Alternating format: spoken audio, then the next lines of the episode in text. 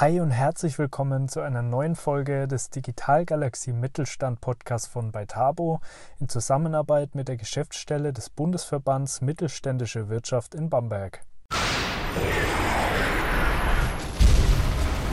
Digitalgalaxie Mittelstand, der Podcast zu den großen Fragen, Herausforderungen, Learnings und Best Practices rund um die digitale Transformation im Mittelstand. Im heutigen Interview habe ich Christina Diem Puello, die Geschäftsführerin der Deutsche Dienstrat GmbH, zu Gast. Das Unternehmen mit Hauptsitz in Schweinfurt führt Christina in der Geschäftsführung gemeinsam mit ihrem Mann Maximilian in vierter Generation. Mit ihrer volldigitalen Bestell-, Verwaltungs- und Abwicklungsplattform bietet Deutsche Dienstrat Unternehmen ein attraktives Leasingangebot für Fahrräder und verbindet somit das Wissen aus einer über 100-jährigen Firmengeschichte mit modernsten Ansätzen der Digitalisierung. Ja, ich freue mich unter anderem auch deshalb ganz besonders darauf, mit Christina sprechen zu dürfen, denn sie wurde erst kürzlich vom Handelsblatt zu einer der besten deutschen Unternehmerinnen gekürt. Sie hat über 100 Jahre Familiengeschichte neu gedacht und die erfolgreiche Tradition mit modernsten Technologieansätzen verbunden. Ja, jetzt freue ich mich aber sehr, dass du hier bist, liebe Christina. Genug Intro. Herzlich willkommen im Digital Galaxy Mittelstand Podcast. Ja, vielen, vielen, vielen Dank, Niklas, dass ich heute hier ähm, äh, sprechen darf und dich auch endlich mal persönlich kennenlernen darf. Äh, ich freue mich wahnsinnig, dein Gast sein zu dürfen. Ja, super cool. Wir hatten ja gerade auch schon mal äh, ein ziemlich langes Vorgespräch. Irgendwie gab es so viele coole Themen, dass wir äh, gar nicht vergessen durften, den Podcast noch zu machen. Super cool. Ja, ich habe jetzt gerade schon mal im Intro ein paar äh, Worte gesagt, äh, dich kurz vorgestellt, aber vielleicht würdest du dich gerne selbst auch noch mal kurz vorstellen. Ja, das ist ähm, super, super schön vielen Dank. Ja, wie, wie, gesagt, mein Name ist Christina Dimpuello. Ein herzliches Hallo an die Community und ähm, ich äh, bin die Geschäftsführerin und Gründerin, ja, Gründerin, gendergerecht, ähm, von Deutsche Dienstrat. Ähm, vielleicht ein bisschen Background zu mir. Du hattest es eingangs erwähnt. Ähm, ja, meine Familie steht so ein bisschen für 100 Jahre Fahrrad. Und ähm, mein Ururgroßvater einst angefangen mit einem ganz kleinen Fahrradladen in Schweinfurt, ähm, aus dem mein Opa später die erste vollautomatisierte Serienproduktion von Fahrrädern in Deutschland gemacht hat und meine Mutter dann eigentlich ähm, ja, das Unternehmen äh, äh, zum internationalen Erfolg geführt hat. Über 40 Jahre ähm, als Geschäftsführerin an der Spitze der Vinora Gruppe und ähm, sie gilt auch als die Pionierin des äh, ja, eh performanceorientierten Fahrradfahrens. Und ich glaube, ähm, über all die Generationen hinweg stehen wir für nachhaltige Mobilität, stehen wir für Fahrrad und durch das E-Bike und das e-performance-orientierte Fahrradfahren natürlich auch durch den Teil der Mobilitätswende. Ja, und jetzt fragt sich wahrscheinlich der ein oder andere Hörer, und was hat das jetzt mit mir zu tun? ähm, wie das so ist in einem Familienunternehmen. Äh, ich glaube, der ein oder andere schmunzelt jetzt bestimmt. Man wächst da so rein. Ja, und ähm, mein Leben hat recht früh auf dem Fahrrad und in der Firma angefangen. Also ich bin wahrscheinlich die jüngst äh, Fahr äh, Fahrradfahrende, äh, das jüngst Fahrradfahrende Kind in Deutschland gewesen, weil mein Opa mich, bevor ich laufen konnte, aufs Fahrrad gesetzt hat.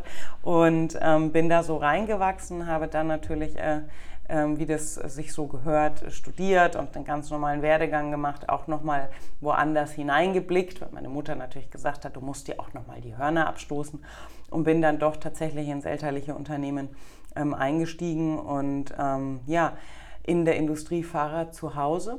Ähm, aber wie kam Deutsche Dienstrat? Und das ist eigentlich das Thema, wir sind ja klassischer Fahrrad, Familienunternehmer und Herstellerhaushalt gewesen, später konzernabhängig. Ähm, vor rund fünf Jahren haben meine Eltern dann nochmal ein Joint Venture äh, mit der großen Pira Mobility aus Österreich gemacht, mit zwei weiteren Fahrradmarken, die wir aufgebaut haben. Und daraus ist dann eigentlich im Bereich Business Development, ähm, welches ich verantwortet habe, ein ganz neues Geschäftsfeld entstanden, weil, das ist völlig klassisch, bei einem Hersteller, wie das so ist, ja, natürlich rufen Firmenkunden an und sagen, Mensch, Sie bauen Fahrräder, machen Sie auch Dienstrad, können Sie auch flotten? Und so kam eigentlich eins zum anderen und die Nachfrage sprach dafür, das Thema, was wir dann ähm, beim Familienunternehmen bereits aufgebaut haben, in eine eigene Gesellschaft, markenungebunden und unabhängig am Markt auszugründen, ähm, was uns dann eigentlich aufgrund der Nachfrage, ja, man muss immer auf seinen Kunden hören, zu Deutsche Dienstrat bewogen hat. Mhm. Ja, sehr cool. Super inspirierende Geschichte. Äh, Finde ich spannend. Vor allem, da kann man auch schon mal so ein bisschen raushören, dass ihr auch eine der Eigenschaften habt, die ich äh, immer wieder auch bei erfolgreichen äh, Familienunternehmen äh, sehe und höre, nämlich die Fähigkeit, sich immer wieder auch selbst neu zu erfinden. Also neue Ansätze äh, sich äh, zu überlegen und dann auch umzusetzen. Äh, super, super cool. Äh, ich habe ein bisschen rausgehört, du bist wahrscheinlich selbst dann tatsächlich auch sehr Fahrradbegeistert, oder? Ja, ich bin ähm, tatsächlich Fahrradbegeistert. Ich muss aber noch zu dem Punkt von vorher etwas sagen. Mhm. Ähm, sich immer wieder neu zu erfinden. Also ich glaube, das ist auch etwas, was das Unternehmertum mit sich bringt. Wir haben ja alle Höhen und Tiefen im Fahrrad erlebt.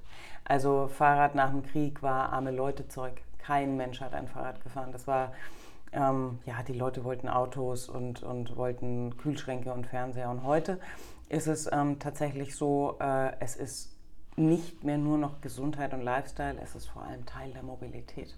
Und ich glaube, ähm, diese Höhen und Tiefen und dieses sich immer wieder neu erfinden und ähm, auch Fehler dabei tun, das haben wir in den letzten Jahren ähm, ebenso äh, äh, maßgeblich natürlich äh, ja, begehen müssen als Unternehmer.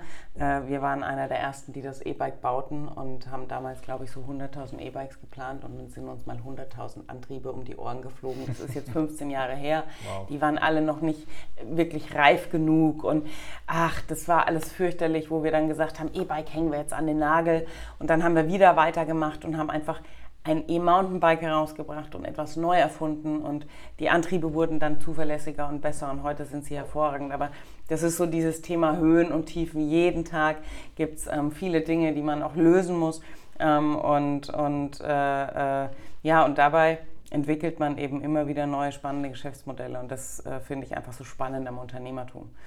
Absolut, ja. Ja, und zur Fahrradbegeisterung, ja, tatsächlich, wir sind es mhm. ähm, und wir, wir verkaufen nicht nur ein Produkt, sondern wir leben dieses Thema auch. Ähm, und äh, ja, wer einmal Fahrrad gefahren ist, weiß, es ist einfach eine der schönsten Bewegungsformen, die es überhaupt gibt. Absolut, auf jeden Fall. Ähm, ja, äh, genau. Also zum einen die Höhen und die Tiefen durchleben, zum anderen sich immer wieder neu zu erfinden. Das sind zwei Herausforderungen. Jetzt kommt aber gerade bei so traditionsbasierten äh, Unternehmen auch noch eine weitere Herausforderung in der heutigen Zeit dazu. Das ist nämlich zum einen so die, die Firmengeschichte und die Werte, die DNA des Unternehmens irgendwie zu bewahren, aber auf der anderen Seite auch moderne Themen wie Technologie, Digitalisierung im Unternehmen äh, mit reinzubringen. Ich habe es ja vorhin schon mal gesagt, ähm, du hast die Familiengeschichte ein Stück weit neu gedacht und die Tradition auch mit Technologieansätzen verbunden. Also man merkt daran schon, äh, das liegt dir sehr am Herzen, das Thema Digitalisierung. Ähm, äh, nach unserem Vorgespräch kann ich auch bestätigen, du stehst auf jeden Fall auch für ganzheitliche Digitalisierungsansätze, auch zu Ende gedachte Ansätze, finde ich sehr, sehr gut. Aber die Frage ist für mich, wie bekommt ihr das hin, auf der einen Seite die Firmengeschichte zu bewahren, auf der anderen Seite diese neuen modernen Technologieansätze zu, zu implementieren? Ja, ähm, also das ist etwas, ich äh, sage immer so liebevoll, was Familienunternehmen von Startups lernen können und was Startups von Familienunternehmen lernen können. Mhm. Und ähm, das ist etwas, ich glaube, das war auch einer der großen Beweggründe, selbstverständlich, weshalb wir Deutsche Dienstrat ausgegründet haben, weil wir dadurch die einzigartige Chance hatten, ein voll digitales Unternehmen zu gründen. Also ich spreche ja auch mit zahlreichen Unternehmern und gerade im Mittelstand, da höre ich dann so oft, wir sind ja schon digitalisiert.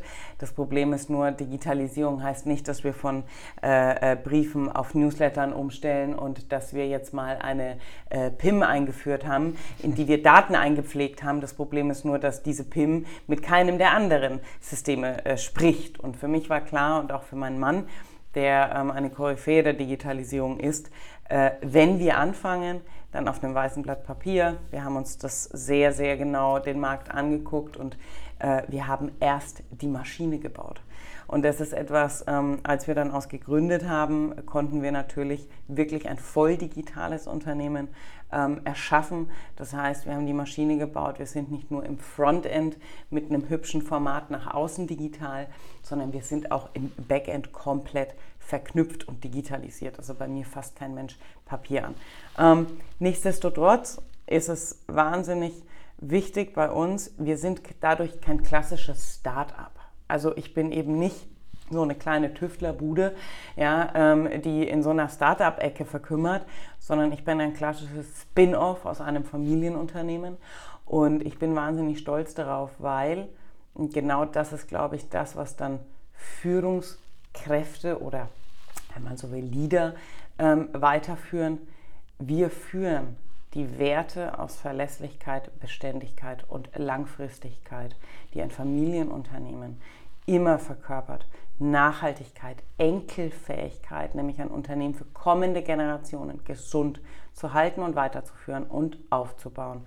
Und das ist etwas, was mein Mann und ich tief in uns tragen und auch tief in unserer Firma manifestiert haben. Jeder meiner Mannschaft weiß, wir sind nicht aufgestanden, um ein kleiner am Markt zu sein, sondern wir haben ganz klar eine sehr sportliche und zielgerichtete große Vision. Aber wir sind trotzdem auf Langfristigkeit, Beständigkeit und Nachhaltigkeit aus. Und das ist mir wahnsinnig wichtig. Ich bin eben nicht eins dieser Startups, was irgendwann zu einem Unicorn wird und sagt, ha, in vier Jahren mache ich einen Exit und ich bin weg. Nein, weil ich führe dieses Unternehmen als Familienunternehmen für kommende Generationen fort, dabei aber halt eben als klassisches, schnelles Spin-off, Speedboat, bisschen innovativer, bisschen digitaler und ein bisschen schneller und dynamischer zum Markt. Mhm. Ja, super cool. Da steckt so viel Wertvolles drin. Ähm, Finde ich ganz klasse. Äh, ich meine, angefangen erstmal bei der Vision vielleicht, die du betont hast, die extrem wichtig ist, denke ich, um Menschen auch zu begeistern, ihnen einen Sinn zu bieten und ähm, Energie auch zu erzeugen im Unternehmen, die ich hier, also ich darf ja hier bei euch gerade zu Gast sein in Schweinfurt, die ich vom ersten Moment an hier gespürt habe, als ich hier reingekommen bin. Da ist Energie drin, super cool. Äh, dann über die wirklich holistischen Digitalisierungsansätze, die zu Ende gedacht sind, mit Systemen die auch sprechend sind, äh, weil richtig, wie du sagst, es bringt natürlich überhaupt nichts, eine große, umfassende Datenplattform irgendwie aufzubauen mit Produktinformationen, die aber dann mit niemandem spricht. Also das ist, ja. das ist Wahnsinn, aber tatsächlich sieht man es in den Unternehmen oft, dass sowas passiert. Äh, völlig verrückt. Ähm, nee, also finde ich, find ich sehr cool und dann natürlich auch solche Themen wie Nachhaltigkeit, äh, die, die einfach heutzutage extrem wichtig sind. Ganz kurz ein Wort zu uns als Host dieses Podcasts. Wir sind die bei Tabo GmbH mit Hauptsitz in Bamberg und wir sind Partner für den digitalen Wandel im Mittelstand. Das heißt, wir begleiten mittelständische Unternehmen bei der Konzeption und Umsetzung einer Digitalstrategie, bei der Optimierung und Digitalisierung von Unternehmensprozessen durch individuelle Softwareentwicklung und auch beim Aufbau von neuen digitalen Produkten und Geschäftsmodellen. Wenn das für dich interessant klingt, dann schau gerne mal auf unsere Website unter beitabo.de oder schreib uns eine Mail an info@beitabo.de. Ja, und du kannst natürlich sehr gerne auch Christian Schieber oder mich, Niklas Volland, auf LinkedIn adden. Wir freuen uns sehr, von dir zu hören und wünschen jetzt weiterhin viel Spaß bei der Folge.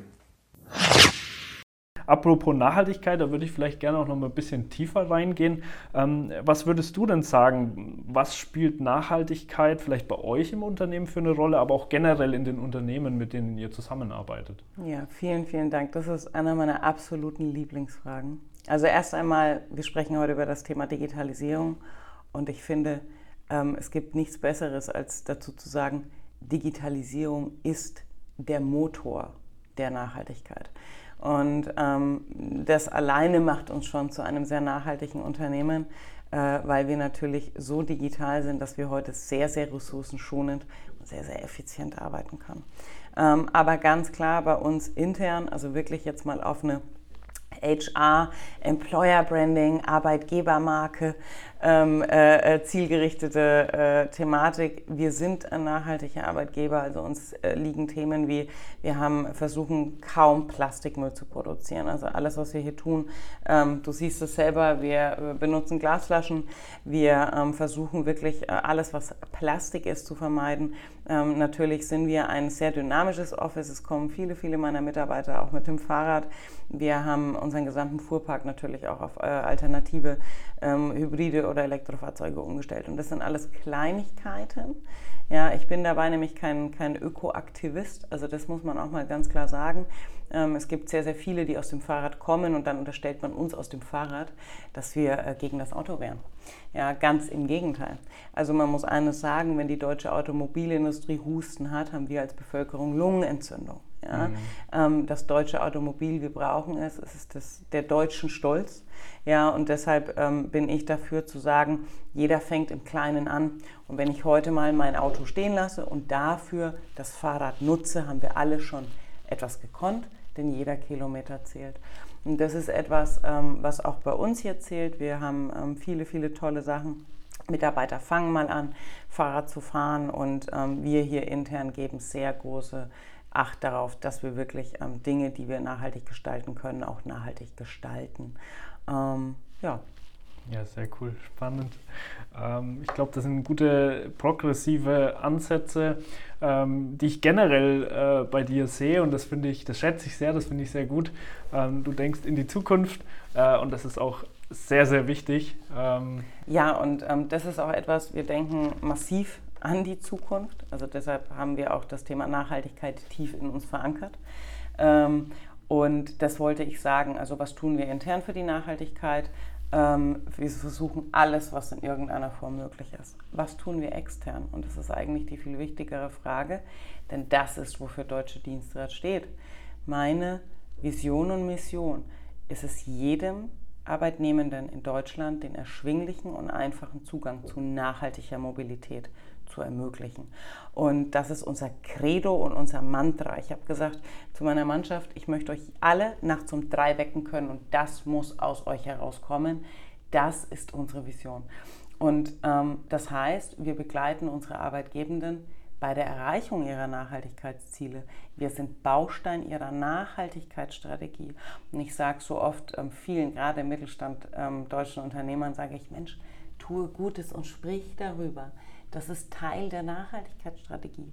Jedes Fahrrad im Firmenfuhrpark reduziert CO2 im Vergleich zum Auto. Wir haben aus dem Grund auch einen CO2-Reduktionskalkulator bei uns in der Plattform, weil wir Nachhaltigkeit auf deutschen Straßen verbreiten und somit zur Emissionsreduktion global beitragen.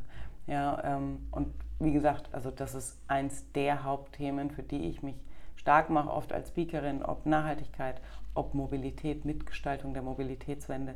Und ich freue mich über jeden Unternehmer, der mich anruft und sagt, Frau Boello, ich führe Dienstrat ein, weil mir das am Herzen liegt. Ich finde das klasse. Ich möchte nachhaltiger werden. Mhm. Ja, super. Ich mag vor allem diese starke Vision einfach. Da steckt so viel Energie drin und ich nehme dir das auch sofort ab, dass wenn du deine Leute anrufst nachts um drei, die das auch, die das auch wirklich so sagen. Also echt cool. Ähm, ich mache heute Nacht mal die Tests an. genau, machen wir mal. Muss mir dann berichten, ob es geklappt hat. Sehr cool.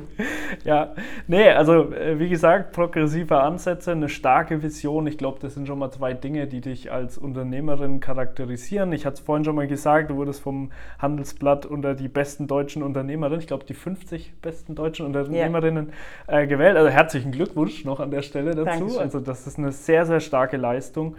Und äh, finde ich klasse. Was würdest du denn sagen? Gibt es noch so weitere Themen oder Dinge, die dich besonders als Unternehmerin oder deinen Stil als Unternehmerin charakterisieren? Ja, also ich glaube, ähm, das Thema des Handelsblatt, äh, da muss ich vorweg schicken, erstmal Dankeschön, aber, und das sage ich so viel, ich bin jetzt sehr gut verknüpft mit, den, mit dem Großteil dieser Unternehmerin und es gibt Tausende von tollen Unternehmerinnen da draußen. Aber uns wurde durch das Handelsblatt eine Stimme und eine Sichtbarkeit zuteil. Und das gilt es auch zu nutzen. Ich plane jetzt im Oktober ein großes Event ähm, um die Top 50 Unternehmerinnen Deutschlands zu vereinen, hier bei uns in der Region. Das ist natürlich auch für den Wirtschaftsstandort Mainfranken, Unterfranken, Oberfranken, Mittelfranken wahnsinnig schön. Ähm, der Verband Deutscher Unternehmerinnen wird äh, auch mit einsteigen und dabei sein. Und ähm, diese Stimme für Unternehmerinnentum und grundsätzlich Unternehmertum gilt es zu nutzen. Und ähm, was mich dabei, glaube ich, auszeichnet, ähm, ist, ich habe Mut ähm, und ich trage ganz, ganz tiefe innere ähm, ja, Werte in mir aus Vertrauen und Wertschätzung gegenüber meiner Mannschaft. Und ähm, eines, und das ist eins so der Themen, wie führen wir unser Unternehmen, ähm, ich bin nicht gut in allem ne? und ich kann auch manches gar nicht. Mhm. Aber ich glaube, als Unternehmer muss man seine Stärken und Schwächen einmal ganz klar reflektieren und feststellen, was kann ich und was kann ich nicht. Und die offenen Flanken, die ich eben nicht kann, besetze ich mit hervorragenden Menschen. Und diese Menschen wertschätze ich und ich vertraue ihnen.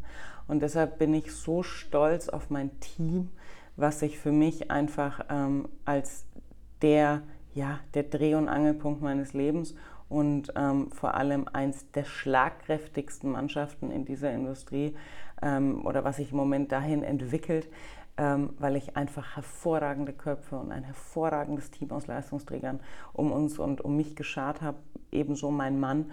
Und ich glaube, wir haben es geschafft, all unsere Schwächen und Stärken in so einem Profil übereinander zu legen und uns gegenseitig perfekt auszugleichen.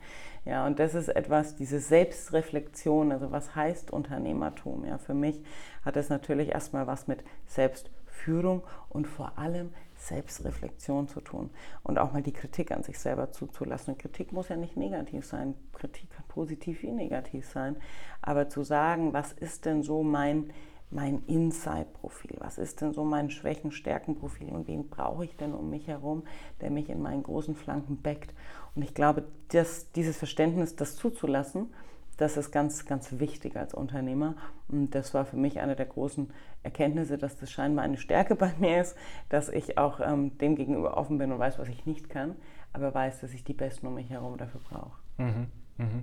Ja, finde ich sehr gut äh, deckt sich auch so mit meinen äh, Ansätzen zu dem Thema. Ich glaube auch, dass äh, Reflexion vor allem ähm, ja für Unternehmer, Unternehmerinnen ein sehr, sehr wichtiges Thema ist und auch ein Thema, was, glaube ich, Zeit braucht. Also man, so meine ja. Erfahrung, es braucht viel Zeit. Ähm, also man muss generell erstmal zulassen, darüber nachzudenken und für sich selbst einzugestehen, dass man ja. nun mal als Unternehmer, Unternehmerin, äh, auch wenn man am Anfang oft alles macht, also das ist auch so meine ja. Erfahrung, egal von der Buchhaltung über Personal bis zu steuerrechtlichen Themen, Vertrieb und so weiter, ähm, Finde ich, by the way, bemerkt auch das Coole am Unternehmertum. Ich sage immer, es gibt keine aus bessere Ausbildung der Welt. So meine persönliche äh, äh, Ansicht dazu.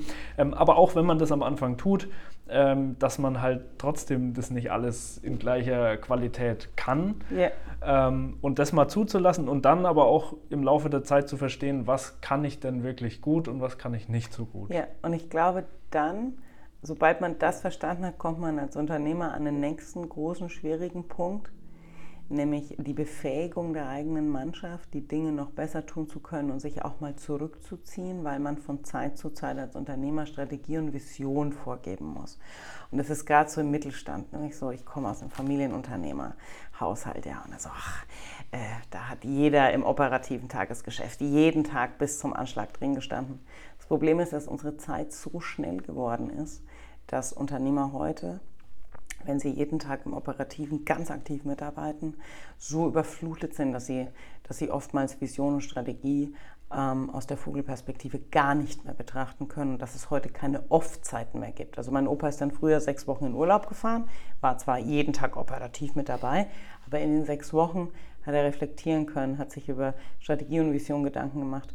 Und diese Off-Zeiten hast du durch die digitale Welt und durch alle Medien, die dich jeden Tag erreichen und überfluten, nicht mehr. Deshalb musst du es schaffen, deine Leute so derart zu eigenständigen Entscheidungen zu befähigen und zu befähigen, ihre Aufgaben zu erledigen, was viel mit Vertrauen zu tun hat mhm. ähm, und mit Wertschätzung und Freiraum, damit du selber dir wieder den Freiraum für Vision und Strategie und auch mal für Nachdenken Zeit und, und, und Zeit nehmen kannst. Und das ist eigentlich ähm, eines der wichtigen Themen. Auch da finden mein Mann und ich nicht jeden Tag die Balance, weil wir überflutet werden, natürlich. Ja, das kennt jeder. Da schmunzelt wahrscheinlich jetzt auch der ein oder andere.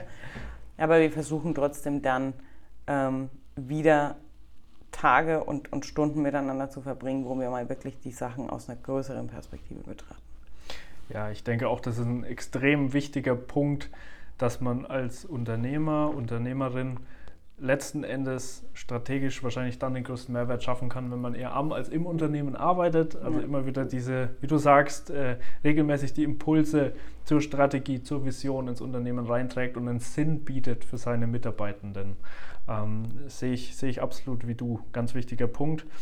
Ja gut, Unternehmertum. Ähm, du hast es vorhin auch schon mal ein bisschen in, äh, ja, als du ein bisschen die Geschichte eingetaucht bist, äh, von eurem Unternehmen anklingen lassen. Es gibt natürlich die, die Erfolge äh, und äh, ja, das ist natürlich auch schön, aber es gibt genauso auch die dunklen Momente. Es gibt die schwierigen Momente, es gibt die Rückschläge, die obligatorischen Rückschläge, muss man sagen. Also es gibt, äh, denke ich, keine Geschichte von einem erfolgreichen Unternehmen mit einer solchen Historie, äh, wie, wie ihr das habt, das nicht mal die dunklen Momente hat und wahrscheinlich sind die irgendwo auch wichtig. Ähm, vielleicht äh, kannst du uns auch mal in, in so einen Moment mitnehmen, beziehungsweise mal auch mal darauf eingehen, was für dich so die, die größte Herausforderung in all der Zeit war. Ja, vielen Dank. Also das äh, gibt es definitiv, vor allem dann bei einem Unternehmer-Ehepaar. Also ich muss auch sagen, mein Mann und ich, das war eine wahnsinnige Reise die letzten dreieinhalb Jahre. Ähm, mein Mann kam ja aus einer ganz anderen Industrie und hat einfach hier bei uns das Gesamtthema der Digitalisierung verantwortet, was er brillanter macht als, als jeden, den ich kenne. Und mit unserem Team hier zusammen, wir haben eine so schlagkräftige Mannschaft, ein so schlagkräftiges Digitalteam auch. Das ist absolut, äh, äh, absoluten Respekt habe ich da vor meinem Mann.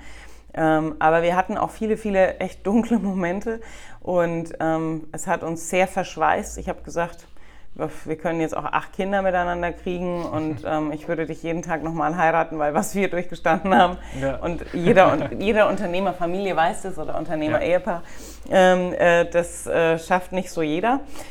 Aber was waren die größten Herausforderungen für mich? Also einmal komme ich natürlich aus dem klassischen Fahrradvertrieb und einem Vertriebsmodell, was reines B2B war.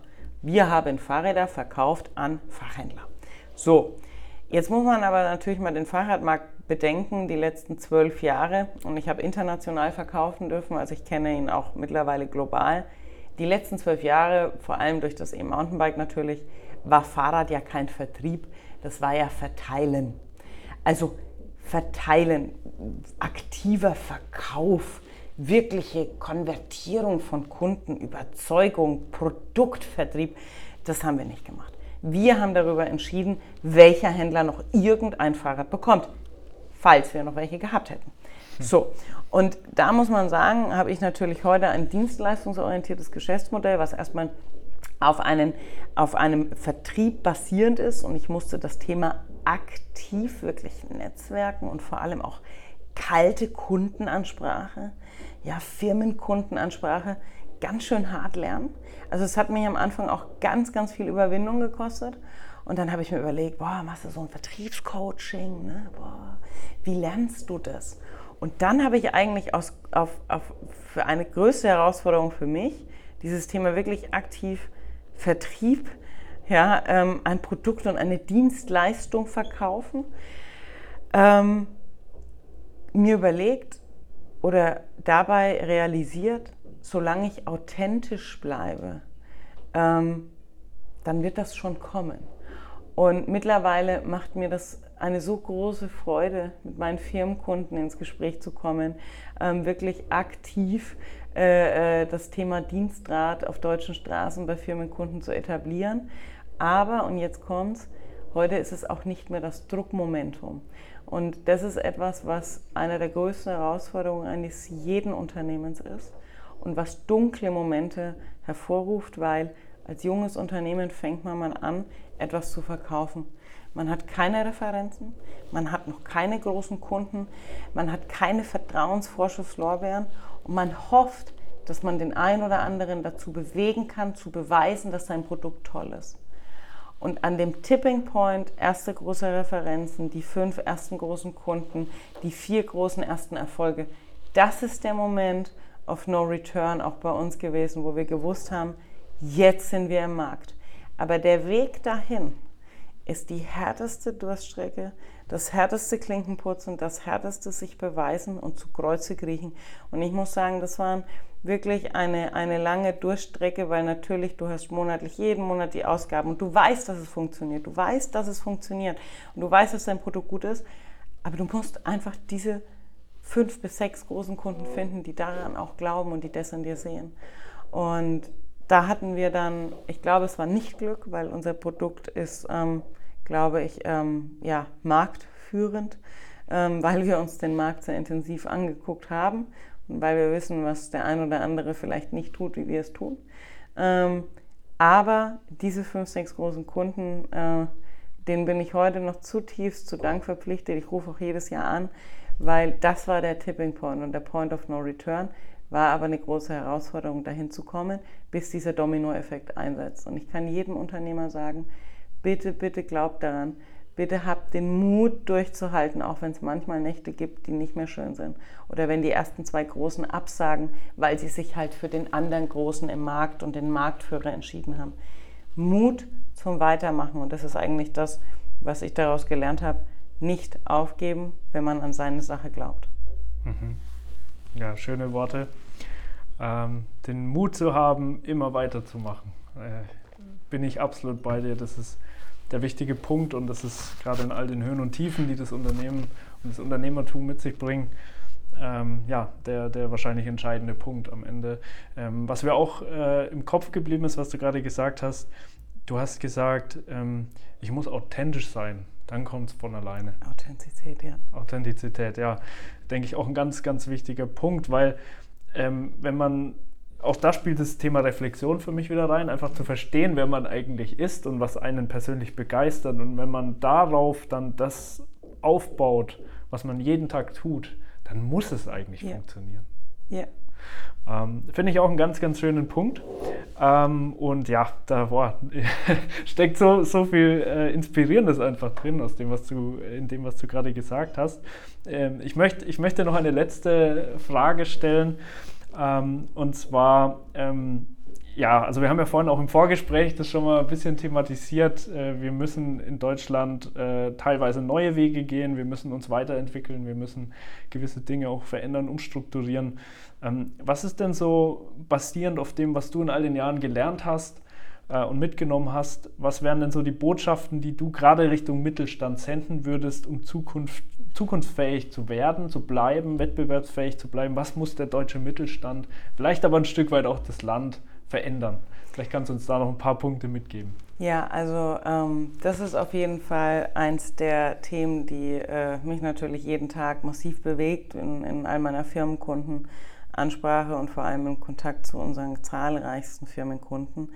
Ähm, im Mittelstand, und das ist etwas, was ich sehe, der Mittelstand hat ein, ein, ein Digitalisierungsproblem und muss sich massiv nun auf den Weg begeben, auch das Thema Digitalisierung. Und da rede ich, wie gesagt, nicht nur von einer Fußnote in einer E-Mail. Äh, eine sehr gute Freundin von mir hat, hat äh, eine ganz tolle Fußnote in der E-Mail, äh, Hashtag vor dem Ausdrucken nachdenken. Ja, aber das ist eben nicht das Thema, dass wir E-Mails nicht mehr ausdrucken ähm, und E-Mail ist nicht Digitalisierung und Newsletter ist es auch nicht. Also wirklich, das, das gerade der Mittelstand muss erkennen, dass wir nur durch Digitalisierung ressourcenschonend und effizienter arbeiten können und wettbewerbsfähig in der Zukunft bleiben. Und ich glaube, das ist dass bei all den Kostenexplosionen, ähm, was die Botschaft ist, Digitalisierung heißt Effizienz. Und in Zeiten, und jetzt kommt zum größten Knackpunkt für den Mittelstand, in Zeiten von Fachkräftemangel sind wir abhängig von der Digitalisierung, von Robotics, ja, von Themen, die ähm, einfach ja, unser Fachkräfteproblem von morgen ähm, minimieren, weil lösen werden wir es nicht mit Digitalisierung. Aber was der Mittelstand erkennen muss, und das sehe ich im Moment bei meinen ganz großen Firmenkunden, was natürlich Konzerne schon sehr, sehr lange tun und unsere großen Global Player, die wir in der Kundschaft haben, die haben HR-Abteilungen, Employer Branding-Abteilungen, Mitarbeiterbindungsabteilungen, also diese Themen, Recruiting, aber auch Mitarbeiterbindung, Mitarbeiterweiterentwicklung. Ja, da dreht sich heute schon alles um ihre Talente. Und beim Mittelstand sehe ich sehr häufig, wenn wir das Thema Dienstrat einführen, dass so ein klassischer Mittelständler dann sagt, ich mache doch jetzt schon Dienstrat oder eine BAV, mehr brauchen die doch nicht. Nur, was der deutsche Mittelstand nicht vergessen darf, wir befinden uns in Zeiten des War of Talents und wir befinden uns vor allem in Zeiten des Global Talent Acquisitions. Und es gibt heute Firmen wie ein Amazon, Google, ein Tesla, ein Alibaba, wie sie alle heißen, die betreiben nicht nur Global Talent Acquisition, die betreiben auch Arbeitsmodelle, die heißen Working from Anywhere at any time. So, das heißt, jetzt haben wir schon Fachkräftemangel und jetzt heißt, dass unsere Besten jetzt auch noch global von Global Playern angesogen werden und mit Benefits und Zusatzthemen überschüttet werden. Ja, also das sind Dinge, wenn der Mittelstand heute die, die wirkliche ähm, Wertigkeit der Ressource, der humanen Ressource, daher kommt es, nämlich des Menschen, erkennt, drohen wir und droht der Mittelstand ganz schweren Zeiten entgegenzugehen. Ja, und ähm, wir haben sowieso schon schwere Themen vor der Brust. Ähm, Kostenexplosionen, auch Gehaltsexplosionen. Ja, also auch diese Themen stellen uns jeden Tag vor Herausforderungen, weshalb wir digitalisieren müssen. Aber wir müssen ganz klar das Thema Fachkräftemangel dem offen begegnen. Ich bin ein Teil dessen, ähm, um eben neuen Generationen mit ihren neuen Mobilitätsbedarfen, die natürlich heute Firmenwagen, wo ich früher Leute mit hohen Gehältern oder Firmenwägen habe locken können, das ist ähm, heute außen vor. Die junge Generation hat komplett neuen Mobilitätsneed. Ja, und ähm, Fahrrad und E-Bike und E-Roller, E-Scooter, also all diese Themen sind eines davon. Ähm, was ich eben jeden Tag auch ähm, bei, bei Arbeitgebern dadurch oder genau aus dem Grund etablieren darf, weil sie das zum Recruiting nutzen oder zur Mitarbeiterbindung. Ähm, und das ist eines der großen Themen, wovor ich sehr, sehr große Angst habe und wo, wo, ich die größte Herausforderung für den Mittelstand sehe, wenn er jetzt nicht etwas dafür tut, zu erkennen, dass HR eben nicht nur eine Lohnabrechnung ist, sondern wirkliches Talentmanagement. Mhm. Ja, starke Worte und würde ich zu 100 Prozent so unterschreiben. Und vielleicht tatsächlich noch einen, einen Punkt ergänzen. Ich glaube, was auch extrem wichtig ist, auch für die kommenden Generationen, ist einen Sinn zu bieten. Und das macht ihr aus meiner Sicht richtig, richtig gut. Sinnstiftung, ja. Genau, weil ihr einfach eine starke Vision habt, eine Vision, die auch auf die Welt von morgen massiv einzahlt und solche Themen wie Nachhaltigkeit massiv vorantreiben, die natürlich auch den kommenden Generationen zwangsläufig sehr, sehr wichtig ist. Ja. Und deswegen, äh, wir haben so unglaublich tolle mittelständische Unternehmen in diesem Land. Ich bin wirklich sehr dankbar, dass ich da ganz viel unterwegs sein darf, auch branchenübergreifend, so viele Unternehmen mit so viel auch historischer Energie und Motivation und das in eine wirklich äh, begeisternde, sinnstiftende Vision zu überführen und diese immer wieder präsent zu machen im Alltag der Menschen. Ich glaube, das ist auch noch ein Punkt, der ja. sehr wichtig ist. Und der deutsche Mittelstand ist der Motor dieser Gesellschaft. Und ich kann auch jeden, auch jeden jungen Menschen ähm, nur zum Unternehmertum wirklich animieren. Ja, traut euch, gründet euch Firmen, Mut zum Unternehmertum, ja, auch Mut zum starken deutschen Mittelstand. Ähm, geht in die Nachfolge, wenn es Nachfolgeoptionen gibt. Traut euch. Mut ähm, ist, glaube ich, eines der großen Themen und meine Learnings an alle, die gründen wollen oder ähm, äh, äh, ihr Unternehmen heute aufbauen möchten. Eines der großen Themen ist authentisch bleiben, ähm, eigene Wege gehen. Und das wurde mir oftmals unterstellt in den Zeiten, und das ist auch mein abschließendes Wort, ähm, wenn du ja in großen Fußstapfen dann eigene Wege gehst, nämlich ein in Fußstapfen deiner eigenen Mutter, die 40 Jahre als eine Koryphäe in der Fahrradindustrie vorangeschritten ist, die ich maßgeblich über alles wertschätze und die einer meiner großen Mentoren im Leben ist. Ähm, unterstellen einem viele Menschen, dass man ja ist wie seine Mutter. Und dann habe ich irgendwann realisiert, und das war eigentlich die große Lehrstunde, dass ich nicht bin wie meine Mutter. Ich habe wahnsinnig viel von ihr gelernt, aber ich muss authentisch ich selber bleiben und ich muss meine eigenen Wege gehen. Und ich kann jeden nur ermuntern, sucht euch Mentoren, ob in der Industrie oder außerhalb aus der Industrie. Netzwerken, Netzwerken, Netzwerken, mit Menschen sprechen, Mentoren für sich zu begeistern, ähm, ist, glaube ich, eines der wichtigsten Themen. Leute, die einen auch, die einem treu und loyal beiseite stehen, aber auch mal den Finger in die Wunde legen. Und das ist ähm, das Erfolgsrezept von Unternehmertum. Auch mal sein Geschäftsmodell auf den Prüfstand stellen lassen. Lasst euch mal so richtig challengen von so Mentoren, die echt unangenehm sein können und böse Probleme und Frage, Fragen stellen. Aber das bringt uns alle weiter. Und ich freue mich auf jeden Austausch mit jedem Unternehmer. Jeder, der mich feedbackt, jeder, der auch wirklich ähm, den Finger mal bei uns in die Wunde legt und ähm, äh, der vor allem sich für das Thema Dienstrad entscheidet, weil er damit was Tolles tut. Und er hat damit ein ganz, ganz wunderbares kleines Element, um dem Fachkräftemängel von morgen zu begegnen. Und ich bin mir ganz, ganz sicher, ähm, wenn der deutsche Mittelstand sich diesen Themen öffnet, dann wird Deutschland auch im internationalen Vergleich weiterhin wettbewerbsfähig bleiben und mit Unternehmern wie uns allen, wie dich, wie uns, wie so viele Menschen da draußen, die ich kenne, meine ganze Mannschaft, weiß ich, dass wir das hinbekommen ähm, und bin ganz, ganz positiv auch der Zukunft gestimmt. Ja, sehr starke letzte Worte von dir, liebe Tina.